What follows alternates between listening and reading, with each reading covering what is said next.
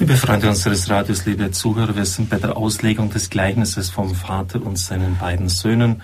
Papst Benedikt nimmt diese vor in seinem Buch Jesus von Nazareth. Wir haben am Dienstag gehört, dass der jüngere Sohn das Vermögen herausfordert. Er will Leben in Fülle haben. Er meint es zu Hause nicht zu finden und so geht er weg. Er will keinem Gebot, keiner Autorität mehr unterstehen. Er sucht radikale Freiheit und fühlt sich ganz autonom. Es ist nicht sonderlich schwierig, den Geist neuzeitlicher Rebellion gegen Gott und sein Gesetz zu sehen. Den Auszug aus allem bisher Tragenden, den Willen zu einer Freiheit ohne Grenzen. Das griechische Wort, das im Gleichnis für das verprasste Vermögen steht, bedeutet in der Sprache der griechischen Philosophen Wesen. Der Verlorene verprasst sein Wesen, er verliert sich selbst. Am Ende ist alles verbraucht. Der ganz frei gewesene wird nun wirklich zum Knecht, zum Schweinehüter. Er wäre froh, wenn er Schweinefutter zu essen bekäme. Man gibt es ihm nicht. Jetzt kommt ein sehr harter Satz von mir, steht nicht im Papstbuch, weil Schweine mehr wert sind als ein Mensch.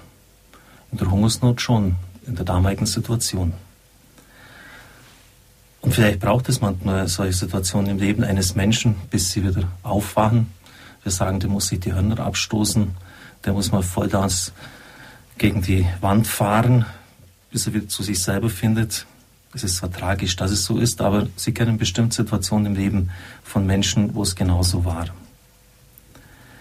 Der Mensch, der Freiheit als radikale Willkür des bloß eigenen Wollens versteht, lebt in der Lüge, so der Papst weiter.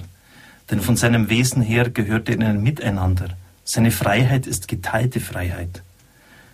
Sein Wesen selbst trägt Weisung und Norm in sich.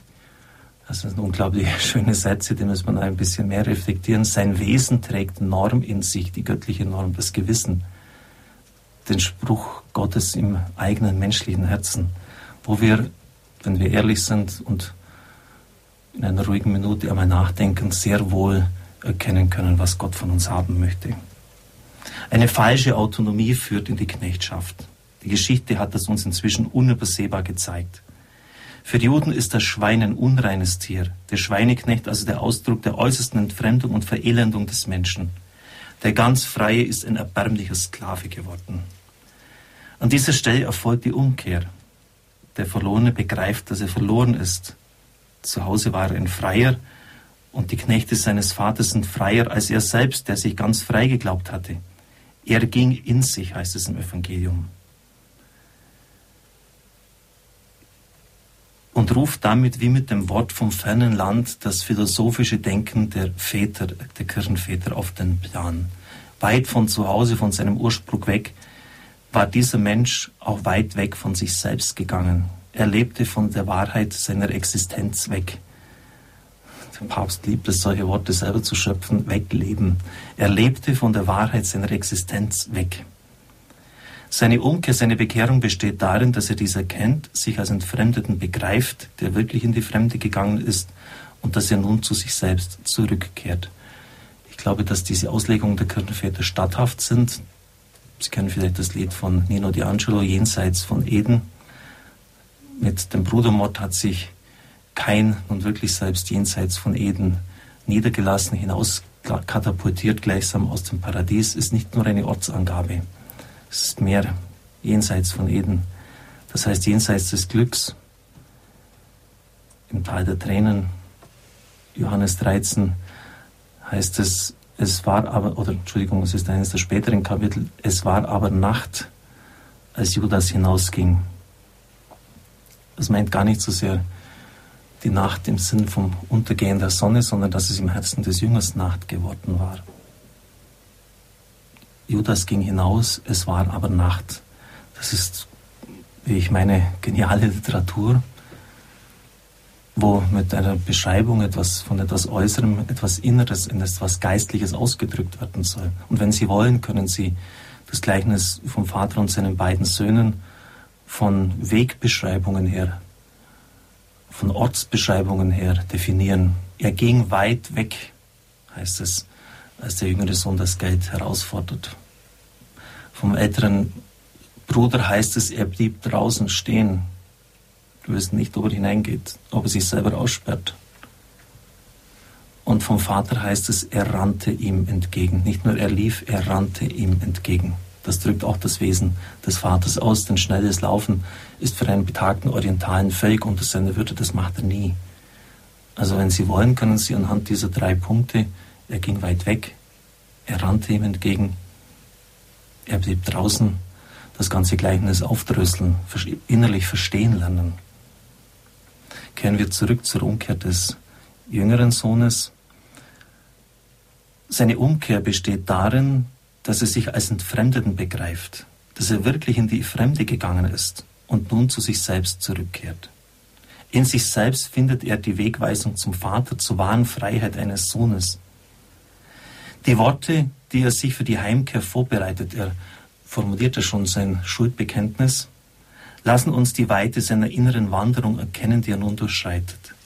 Sie sind ein Unterwegs in der Existenz, die nun wieder alle Wüsten durchschreitend sich nach Hause zu sich selber und zum Vater begibt. Er wandert zur Wahrheit seiner Existenz hin und so nach Hause.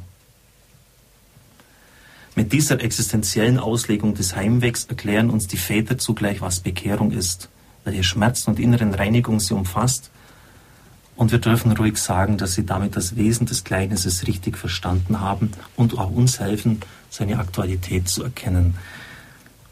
Es wurde jetzt immer gefragt, ja, was ist denn so das Wesen der Theologie von Josef Ratzinger? Es gibt ja Theologen, die bestimmte Schwerpunkte sich setzen, Theologie der Hoffnung etwa, oder die Ereignisse vom Leben des Herrn herausnehmen und das besonders akzentuieren. Hans Urs von Balthasar macht das ja damit den Tod oder den Hinabstieg Christi am Kasamstag. Ich meine, dass der Papst auf beiden Lungenflügeln atmet. Das heißt, dass er auf der einen Seite die historisch-kritische Exegese sehr wohl kennt, zugleich aber auch die Väterauslegung. Und ich habe es am Dienstag schon gesagt, es ist ein ganz großes Manko, dass die Väterauslegung heute ja, fast mit Verachtung betrachtet wird, unwissenschaftlich, vorwissenschaftlich. Etwas, was man schon längst überwunden hat. Und Sie merken, wenn Sie jetzt das, so diese ganzen Auslegungen von mir die ganzen Tage jetzt so zur Kenntnis nehmen, dass das alles andere als richtig ist, das einfach so zur Seite zu schieben.